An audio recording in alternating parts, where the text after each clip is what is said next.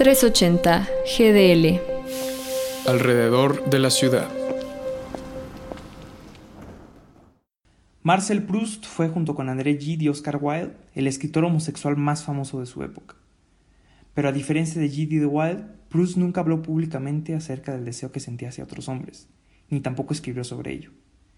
Él veía su propia homosexualidad como una condena, aunque la cuestión nunca fue algo ajeno a su literatura, pues Proust desarrolló obsesivamente relaciones sáficas en personajes femeninos de su novela En busca del tiempo perdido. Este año, sin embargo, con la publicación del Remitente Misterioso por la editorial Lumen, Marcel Proust sale finalmente del closet, y lo hace con ocho relatos que habían estado inéditos por más de un siglo. Estos relatos fueron escritos cuando Proust tenía entre 22 y 25 años, y quedaron escondidos y sin publicar tal vez porque Proust los consideró inacabados, o tal vez porque en estos relatos aparece sin filtros el deseo homosexual. Cabe decir que en estos textos no aparece el Proust maduro y totalmente dueño de sus capacidades narrativas que escribió en busca del tiempo perdido.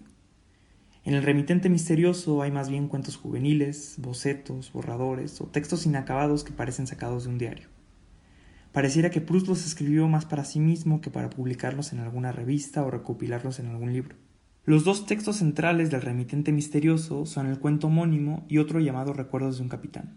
El primero es un ejemplo típico de cómo Proust trasladaba el tema de la homosexualidad a personajes femeninos, pues la historia gira alrededor de dos mujeres y el deseo lésbico es explícito y evidente. El segundo cuento, Recuerdos de un capitán, toca el deseo de una forma mucho más sutil, a través de la atención. Habla acerca de un hombre que recuerda a un compañero suyo del servicio militar. Lo evoca de la siguiente forma. Ya no veo ahora con mucha claridad su figura, pero era muy alto, algo delgado y con un dejo deliciosamente delicado y suave en los ojos y en la boca. Recuerdos de un capitán tiene apenas un par de cuartillas de extensión, pero es por muchas razones uno de los textos más íntimos de Proust respecto a su sexualidad. La más importante quizá es que está narrado en primera persona, algo inusual ya que Proust siempre mantuvo una relación de narrador omnisciente en casi toda su obra. Además, la historia del relato se puede yuxtaponer a la biografía de Marcel Proust durante su servicio militar a los 19 años.